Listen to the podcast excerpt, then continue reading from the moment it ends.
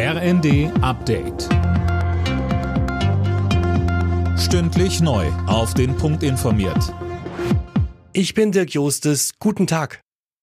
Die Zeit der gratis Corona-Tests ist vorbei. Die gibt es seit heute nur noch für bestimmte Personengruppen kostenlos.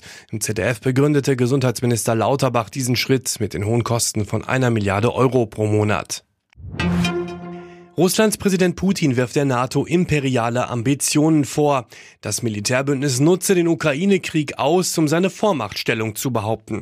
Sönke Röhling und mit Blick auf den Beitritt Schwedens und Finnlands schickt er auch gleich noch eine Drohung hinterher. Er sagte, er habe zwar mit deren Beitritt kein Problem, sollten dort aber NATO-Truppen stationiert werden, würde Russland ebenfalls an der Grenze aufrüsten. Heute geht der zweitägige NATO-Gipfel in Madrid zu Ende und zum Abschluss geht es um den Kampf gegen den Terrorismus und um die weltweite Lebensmittelkrise, die der Krieg gegen die Ukraine ausgelöst hat. Die trifft vor allem in Afrika viele Länder hart.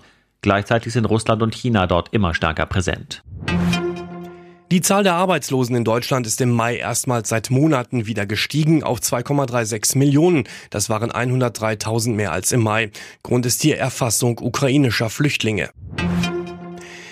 Der R&B-Sänger R. Kelly muss für 30 Jahre ins Gefängnis. Das hat ein New Yorker Bundesgericht als Strafmaß festgelegt. Laura König berichtet. Bereits vor einem Jahr wurde R. Kelly in dem Prozess schuldig gesprochen. Er hatte sich ein ganzes Netzwerk von Helfern aufgebaut, um junge Mädchen und Frauen zu seiner sexuellen Befriedigung zu rekrutieren. Seine Opfer soll er teils eingesperrt und brutal missbraucht haben. Damit steht das erste Strafmaß gegen den 55-jährigen früheren Musiker.